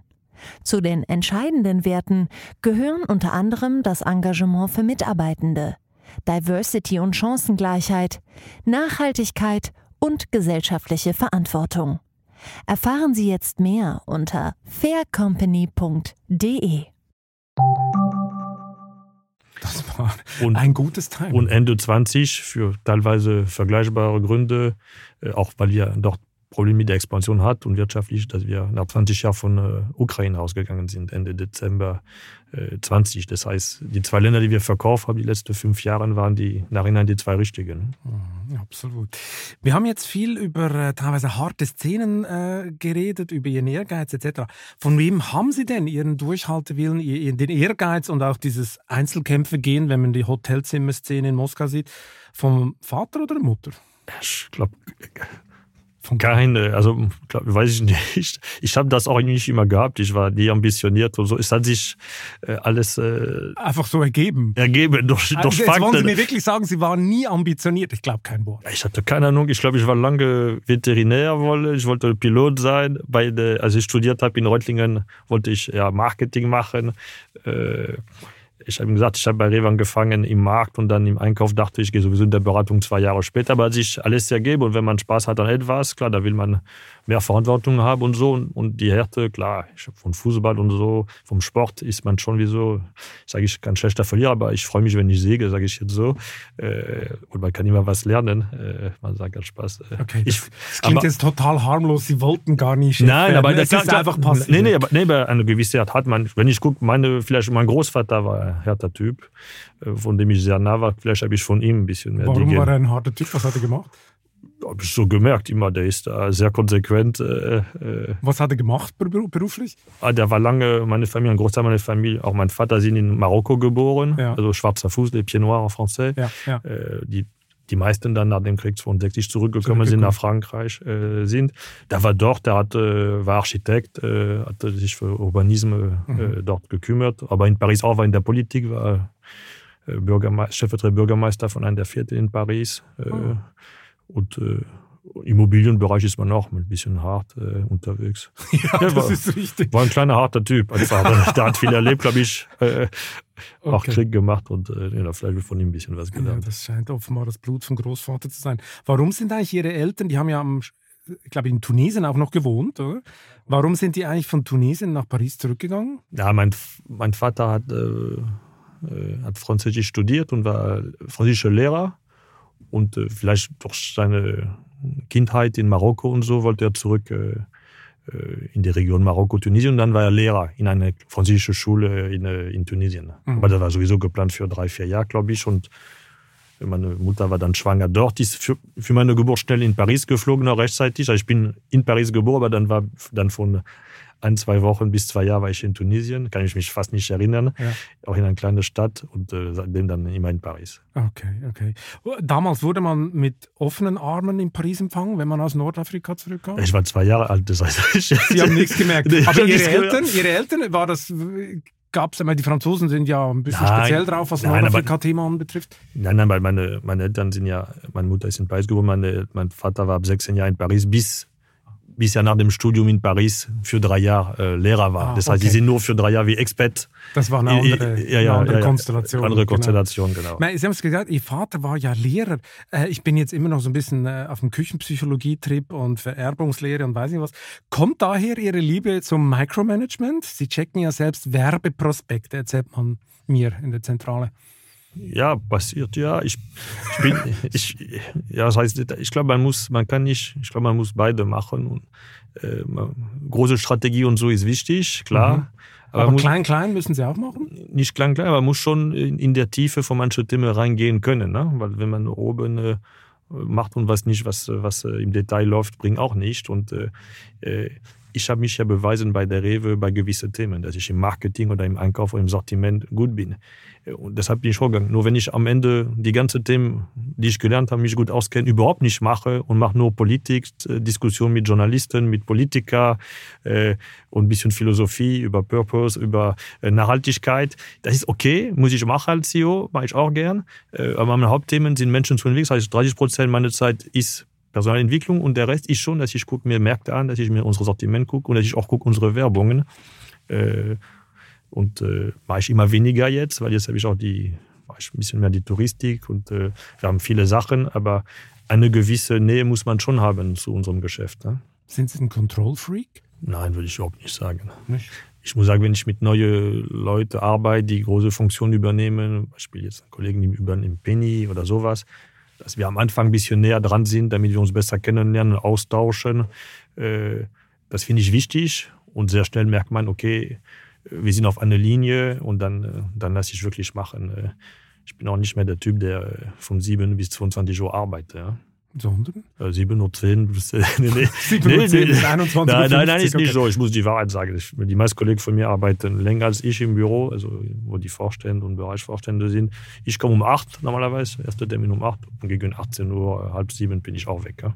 Okay, gut. Ich muss bei Ihnen anheuern. Bei mir wird es dann doch ab und zu spät. Ja, ja, klar. Apropos Kontrolle. Wurmt es Sie eigentlich nicht, dass ausgerechnet die selbstständigen Rewe-Kaufleute in den letzten Jahren besseres Wachstum brachten als die von der Zentrale gesteuerten Rewe-Märkte? Ich finde das super. Sie finden das super? Ja, wirklich.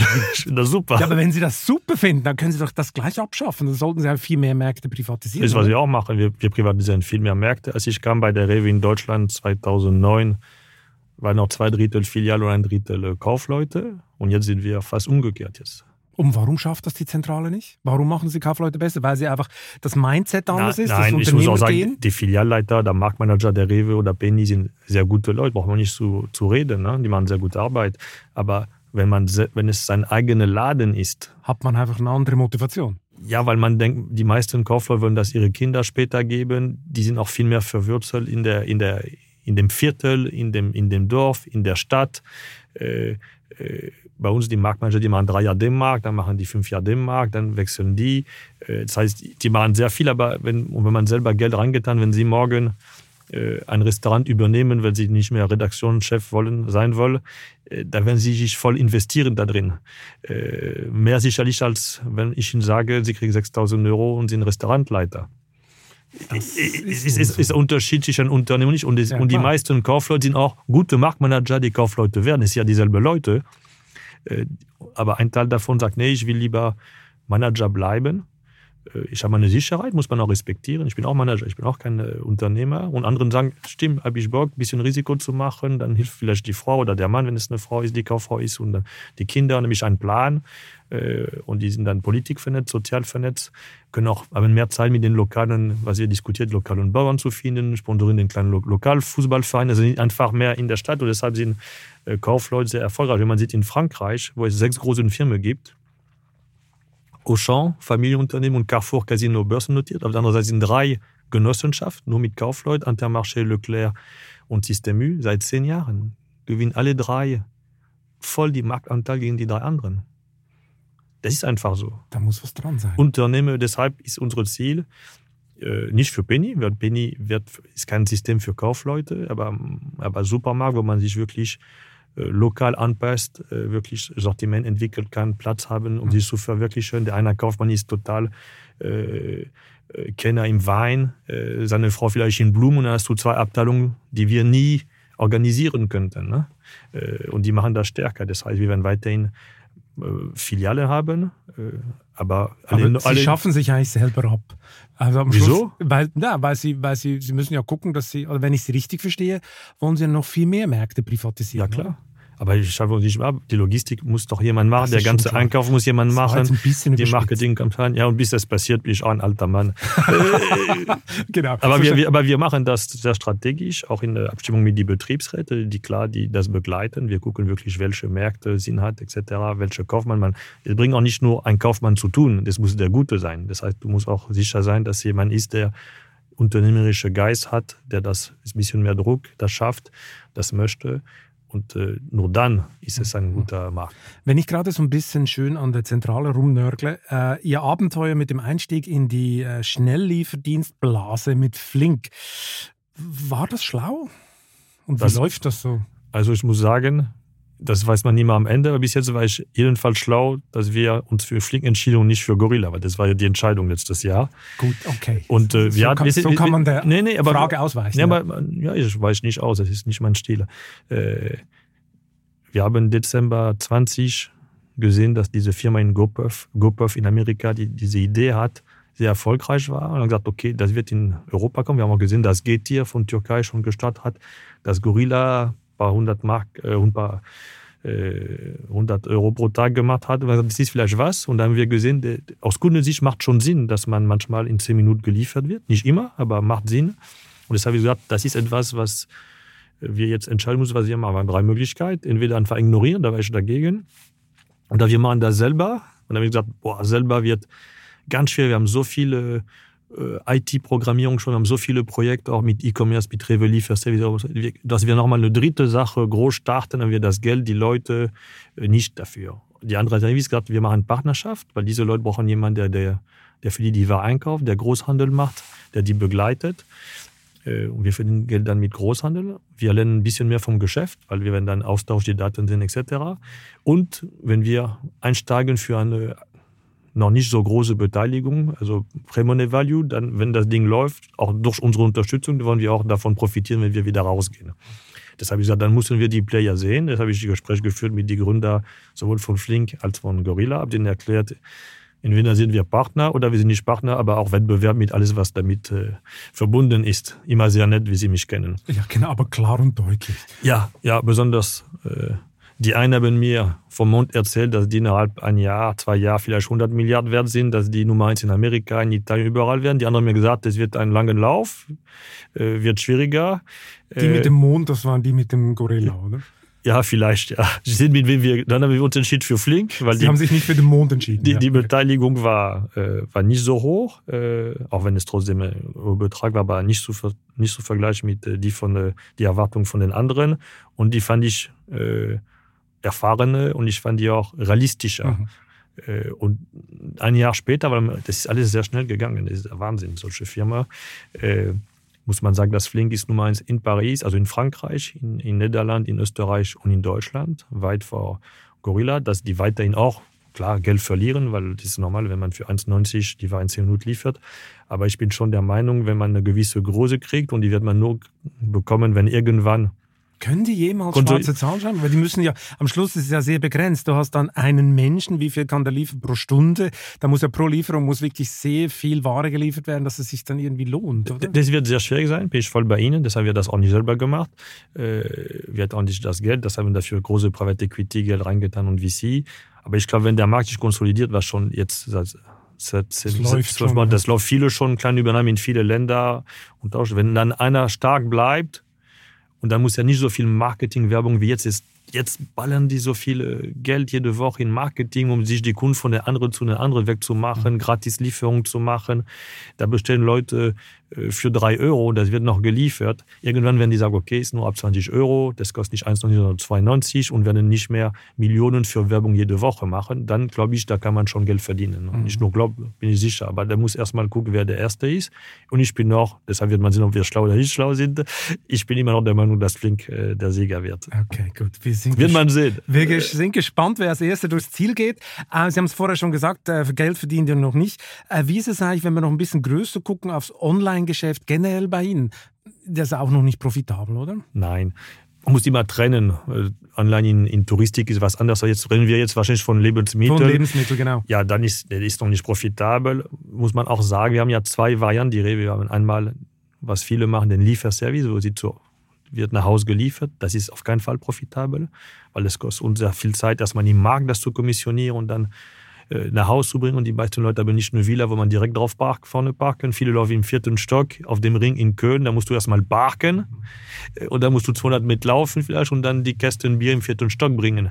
Das ist ein Service, wo wir kurzfristig kein Geld verdienen, aber hier sind wir so groß geworden, dass es die Fixkosten in der Relation nicht mehr so hoch sind. Das heißt, wir haben schon vollkommen reduziert äh, die Verlust, aber wir machen Verlust und das wird noch, meiner Meinung nach, noch mehrere Jahre dauern. Mhm auch wenn wir uns in die Prozess verbessern. Und dann gibt es auch den Hub-Old-Service, den wir fast in Deutschland allein anbieten, in über 1000 Rewe-Märkten. Das heißt, äh, man kann von zu Hause bestellen und dann, wenn man von der Schule zurückkommt oder von der Arbeit oder vom Sport vorbeigeht an den Rewe, äh, da geht man, parkt man einfach vorne und dann kriegt man direkt die Ware und in einer Minute kann man weiterfahren. Das nehmen viele Leute, weil es auch schon praktisch. Man muss nicht so eine gewisse Stunde zu Hause war, sondern man entscheidet selber, wann man vorbeikommt.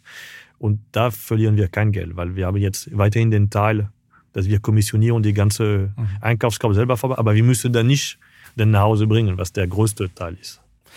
Gucken wir noch ein bisschen nach vorne, kommen wir in die Schlusskurve von, von unserem Gespräch. Ähm, Touristik kommt ja wieder, oder? Da haben Sie relativ, äh, glaube ich, optimistische ähm, äh, Erwartungen, wenn ich das richtig begriffen habe. Jetzt, was der Einzelhandel anbetrifft, meine, in der Pandemie war es ja keine Kunst, als Einzelhändler Rekordergebnisse zu zeigen, muss man ja sagen. Jetzt drücken Inflation und Energiekosten. Wie geht es denn da weiter? Werden Ihnen in der Krise die Billigdiscounter Aldi und Co. wieder Marktanteile abnehmen oder ist Penny groß genug als Gegenstrategie? Sie haben es ja vorher schon ein bisschen erwähnt, wie Sie das verstehen. Bin ich ja Nummer ja, drei, vier in Europa, aber weit, weit davon von Aldi und Lidl von der Größe kann man nicht vergleichen. Wir machen mit Penny in alle Länder um die 14 Milliarden netto und äh, der Lidl ist bei über 100 Milliarden. Das heißt, wir reden von anderer Größe. Absolut Peanuts ist das dann. Ja, ist 12, 14 Milliarden, aber das heißt, deshalb sind wir sehr stolz auf unsere 3700 Märkte, die wir haben in Europa. Äh, aber klar, ich glaube, die Discounter inklusive Penny werden ein bisschen Marktanteil gewinnen zum Vorjahr, aber nicht zu 2019, wie ich vorher sagte, weil der Kunde merkt immer mehr, dass dieselben gute Preise bei uns sind. Und was die Touristik war, sehr schnell gesagt, das läuft gut. Das läuft gut, was die Umsätze betrifft, bis jetzt, weil die Leute, glaube ich, haben viel Nachholbedarf gehabt. Das heißt, Februar, März, April haben die Leute wirklich sehr viel gebucht. Und vielleicht aber jetzt vom Ergebnis, durch die sehr schlechte Organisation von vielen Fluggesellschaften, die unglaubliche viele Flüge storniert haben, weil die nicht die Kapazität haben, diese ganze Chaos, besonders in Deutschland und in die vier, in die vier Standorte Hamburg, Frankfurt, Düsseldorf und Köln, wo die Leute vier, fünf Stunden Schlange gemacht haben. Äh, das hat und, jetzt wieder ziemlich Geschäft und. Und, und, dann die Flug verpasst haben. Oder in, in, äh, dieses Streik, die es auch gibt, beispielsweise zwei Wochen in, in Schweden, äh, es heißt, das allein kostet uns einen zweistelligen Millionenbetrag, die Rewe weil wir Tausende von Kunden wiederholen müssen von Griechenland nach Schweden. Alle, die bei uns pauschal gebucht haben, wenn sie pauschal buchen bei einem Reisebüro, äh, oder ein Touroperator, das ist unsere Verantwortung, dass wir trotzdem irgendeinen Flieg organisieren, egal was er kostet, damit sie zu ihrer Reise machen. Wenn sie nicht schaffen, müssen wir trotzdem die Hotel zahlen wir, weil wir Kontingent blockiert haben, da wir gute Preise haben. Wir sagen, Hotel, wir nehmen dich 4000 Nacht pro Jahr, dafür haben wir einen super Preis. Wenn die Leute nicht kommen, interessiert der Hotelier nicht. Ja? Deshalb, das Schade ist, dass die ganze Industrie, die ganze Wirtschaft hat sich nicht angepasst an die Nachfrage und macht das am Ende kein Top-Jahr wird für die Touristik, obwohl die Umsätze da sind. Aber, aber das, Chaos, das Chaos ist unmöglich. Ich habe mich selber wie viele Leute genervt. Ich habe mich selten, weil ich in so eine schlechte Laune, äh, wo ich selber in der Schlange, ich weiß nicht wie viele Stunden und mein Flug fast verpasst, ein Teil meiner Mannschaft das verpasst hat, nur weil die Leute an der Security da niemand besetzt war in Köln. Da waren äh, nur vier geöffnet äh, von acht. Und da stand 1,5 Kilometer draus, hat anscheinend keiner gestört und jeder mhm. langsam und die haben verboten die Leute, dass die anfangen ihre Koffer zu platzieren auf dem äh, auf dem Band bis der eine durch war. Ich habe den Chef geholt da von der Security äh, und gesagt, ich bin der Rewe-Chef. Wenn er bei Rewe kommt, gehe ich davon aus, wir warten nicht, dass einer bezahlt, bis er anfängt, seine Sache auf dem Band zu tun. Dann erzählt er mir, ja, wissen Sie nicht, äh, äh, dass es Corona gibt und deshalb müssen wir die Leute Abstand haben. Ich sage, es gibt 1,5 Kilometer, wo wir fünf Stunden stehen, da ist der Abstand null und die glauben, die drei Meter von dem Band, das ist wichtig, dass wir Abstand haben. Also ich habe mich richtig okay, Sie haben, nichts gebracht. Sie haben also eine richtige Szene gemacht am Flughafen. Ja, genau. Ich, ich, wusste, ich habe am Ende auf Französisch geschrieben, bevor die Polizisten mich, mich, mich stellen. Ich habe gesehen, die kommen, die kommen, ich gesagt, bevor jetzt Theater ist. Ich habe gesagt, ich höre jetzt auf. Und meine letzte okay. Flut habe ich auf, auf Französisch gesagt, damit keiner. okay. Nee, aber ich, ich fand das sehr schwierig. Und muss, bei mir war noch nicht schlimm, aber viele Leute machen einmal pro Jahr Urlaub in Familie und verpassen den Flug, obwohl wir fünf Stunden vorher da war, ist ja ein Skandal. Ist ein Skandal. Ist leider in Deutschland inzwischen normal, oder? Das ist wie beim Bahnfahren etc. Ich meine, da könnten wir noch jetzt drei Stunden weiter ja. diskutieren über das dysfunktionale Deutschland. Man weiß nicht so ganz, was los ist, oder? Ähm, äh, inzwischen ist die, die, der ICE bei einer Pünktlichkeit von 59 Prozent. Ich warte darauf, dass er bei Null ist irgendwann. Ähm, es ist wirklich unfassbar. Aber kommen wir nochmal zurück zur Zukunft vom Einzelhandel. Der Druck auf die Margen, der wird ja sicher nicht kleiner. Personal ist ein großer Kostenblock, äh, logischerweise. Was mich noch wundernimmt, weil wir noch ein bisschen in die Zukunft gucken wollen, wann kommt eigentlich flächendeckend die Geisterfiliale in Deutschland? Getestet wird ja schon, glaube ich, bei Leckerland, der Roboshop. Äh, wann kommt das eigentlich im großen Stil? Ja, wir testen viele unterschiedliche Konzepte zurzeit in Deutschland, fünf oder sechs unterschiedlich. Ob einer laufen wird, weiß ich nicht. Wir waren auch die erste aus England in der EU, die was wie Amazon Go gemacht hat hier in Köln. Wir machen jetzt im November der nächste ein bisschen größer in Berlin. Also wo man wirklich reinkommt als Kunde, muss man nicht selber scannen. Man nimmt die Sache, man kann die auch in seine Tasche haben, man geht raus Und die ohne was Rechnung zu wird machen. präsentiert. Ja, genau, man kriegt, auf, man kriegt auf, seine, auf seine Handy, was man, was man genommen hat. Das Problem ist, erstmal kostet das extrem viel, so einen Markt zu installieren. Also die Investition ist sind sehr groß und der Kunde, wir merken das, wir können nicht wie Amazon Go sagen, wir fangen von null an und bauen Märkte, die genau dafür getan sind, wo die Kunden das noch nie anders gekauft haben. Bei uns, wir haben ja 4000 Rewe-Märkte in, in Deutschland und Nachkauf. Die Kunden haben jahrelang so eingekauft. Das heißt, wir müssen erstmal wie in ein System, der, Mult, der doppelt ist. Wir können nicht die Leute zwingen. Das heißt, Beispiel in Köln, man kann ganz normal einkaufen oder das machen. Aber so Einkauf machen auch die wenigsten. Man muss das alles schulen und das dauert Zeit. Also so ein Kulturwandel, meinen Sie? Kulturwandel, weil sonst prinzipiell ist die Idee gut, weil die meisten Leute haben überhaupt keinen Bock an der Kasse 15 Minuten zu warten, die Sache äh, weg, äh, wie gesagt, äh, auf den Band zu tun und dann wieder verräumen. Interessiert ja keiner. Keiner hat Spaß dran. Äh, Und bei uns wäre viel besser, wir haben immer Schwierigkeit, Leute zu finden, so dass wir die Mitarbeiter, die an der Kasse sind, was ein Großteil der, der Arbeit ist in einem Markt, dass die lieber da wären, um die Leute äh, Beratung zu machen, der Bedienungstheke oder bei der Obst- und Gemüseabteilung etc. Gut, die würden sie dann auch abbauen, oder? Also ich meine, die Na. Stellen würden ja wegfallen. Nein, weil Wenn Sie das großflächig ein, die Investition muss sich ja lohnen, dann müssen, würden Sie die Personalkosten senken. Ja, aber wir suchen, wir suchen unglaublich viele Leute, die, zweistellige Tausende, letztes Jahr 25.000 Leute rekrutieren in Deutschland. Das heißt, wir werden auf keinen Fall Leute abbauen, weil wir einfach viele Leute suchen. Wir. Und wir glauben, dass wir Supermarkt, insbesondere um uns zu differenzieren zu den Discounter, viel mehr Frische machen, was wir immer machen mit äh, Salattheke, Bedienungstheke äh, und diese ganze Sache äh, braucht auch, ist personalintensiv. Dafür wir brauchen dann, ja, dass unsere Leute, die heutzutage Fullzeit in der Kasse arbeiten, auf diese Was Bereich ist Ihre gehen. Prognose? In zehn Jahren sind die Hälfte der Rewe-Märkte Robomärkte? Glaube ich nicht. Glauben Sie nicht? Ich glaube es nicht, äh, aber im Hand weiß man nie. Ich glaube, dass wir immer mehr, mehr mit frischer Ware drin sind. Äh, das glaube ich, dass wir immer weniger Konserven, äh, Drogerieartikel, dass werden die Leute immer mehr online bestellen. Äh, und dass wir immer mehr, wir mit unsere, wir machen schon 50 Prozent des Umsatzes nur mit Frische bei der Rewe. Das ist der Punkt, ist, warum jemand kommt. Er will einen Fisch sehen, der gut aussieht, er will einen guten Fleisch mit einer guten Beratung, er will eine schöne Salat essen, etc. Gut, aber ich glaube, unsere, spätestens unsere Enkel werden vielleicht nur noch mit Roboshops einkaufen. Ich meine, ich war letzte, ich war letzte Wochenende im Modehändler Uniqlo und musste meinen Einkauf nur noch in eine weiße Wanne schmeißen und schon die Rechnung gezahlt. Also ich glaube, das wird die Zukunft äh, sein. Aber ich glaube, die Leute, wissen Sie, viel mehr, besonders in Deutschland, viele Leute wohnen allein. Ne? Ich glaube, die Hälfte der Haushalte sind Personen, die allein. Und ich glaube, viele haben auch Spaß, wenn die in Am Supermarkt Kontakt. gehen, ein bisschen Kontakt mit Mitarbeitern, mit anderen Kunden, die sie kennen von der Ja, das Straße. Soziale fällt weg. Ja. Ja, ist sehr wichtig, glaube Ja, ich. Deshalb, ich glaube, nicht alle werden sagen, ich bleibe zu Hause auf meinem Sofa und will, dass alles nach Hause kommt. Mhm. Ein Teil wird passieren, manchmal in der Woche auch. Manchmal auch keinen Bock rauszugehen und äh, in der Innenstadt. Äh, Manchmal äh, will man in der Ruhe zu Hause bleiben, manchmal will man auch trotzdem rausgehen. Mhm. Es wird ein Mix sein.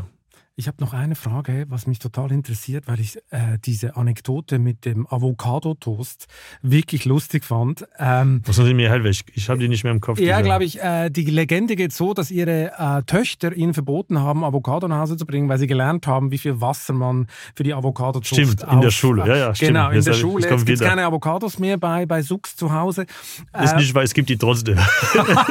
ist nicht wahr. Das ist eine Legende. nee, die nee, nee, nee, nee, ist nicht wahr. Es war, dass die das gesagt haben. Ja, aber es gibt sie trotzdem zu Hause. Ich, ich, esse gerne Avocado. Ja, Ich sehe schon. Also Ihre Töchter haben gar keine Macht über den Vater. Doch, doch. Was ist Viel denn, Einfluss. wenn Sie genau, wenn Sie von viel Einfluss reden, was ist denn noch die Kritik an der, von der nächsten Generation an Rewe? Also wenn Sie Ihre Töchter äh, sehen, äh, was sagen die Ihnen? Hey Papa, das musst du aber echt abschaffen. Also, wo die so. wirklich viel Druck machen, meine zwei Töchter, mein Sohn weniger, meine Frau aber auch. Also eigentlich drei, meine drei Frauen machen Druck, ist Plastik. Ja nicht so viel Chance. Plastik.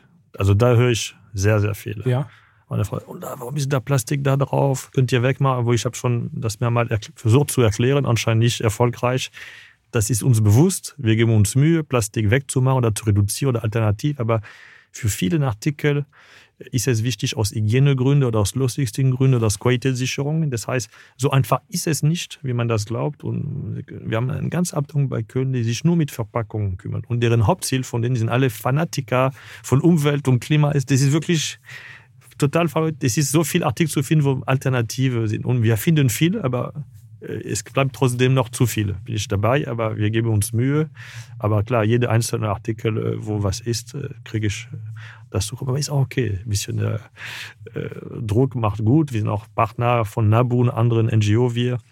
Äh, wo manchmal sage ich, boah, äh, die sind schwierig, aber am Ende würden die recht, uns da immer äh, bisschen sportlich zu sagen, was wir alles besser machen. Ich, manchmal höre ich auch gerne, was wir ein bisschen gut machen. Das sagen die nicht. Nein, Meine Familie auch nicht. Auch nicht. Aber oh, ist, jetzt habe ich richtig Mitleid mit Ihnen. Zum Glück dürfen Sie noch die Avocado essen. nee, nee, aber die sind ja, nee, nee, aber das ist, ich finde das gut, dass die, dass die aktuelle Generation, ich weiß nicht, 13, 14 Jahre war, ich hatte überhaupt keine Ahnung von dieser ganzen Themen. Hm. Sie ja wahrscheinlich auch nicht als Schweizer. Null. Die Deutsch wahrscheinlich ja, aber die Franzosen und Deutsch von unserer Nation keine Chance. Nee, das stimmt. Das ist richtig. Herr Suk, wir kommen zur ultimativ letzten Frage.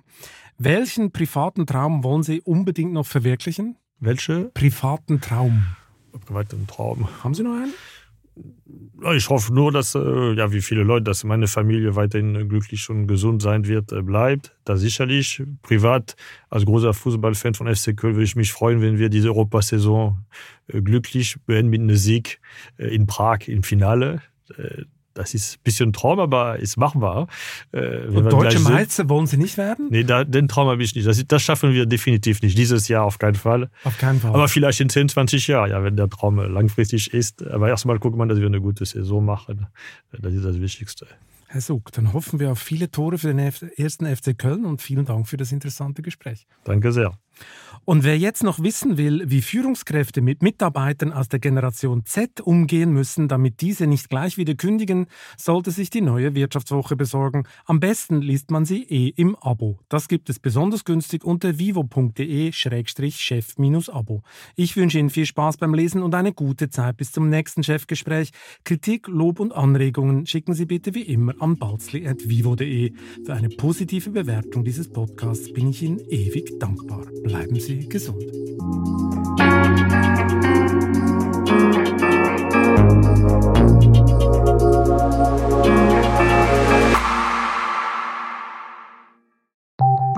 Nach einer kurzen Unterbrechung geht es gleich weiter. Bleiben Sie dran.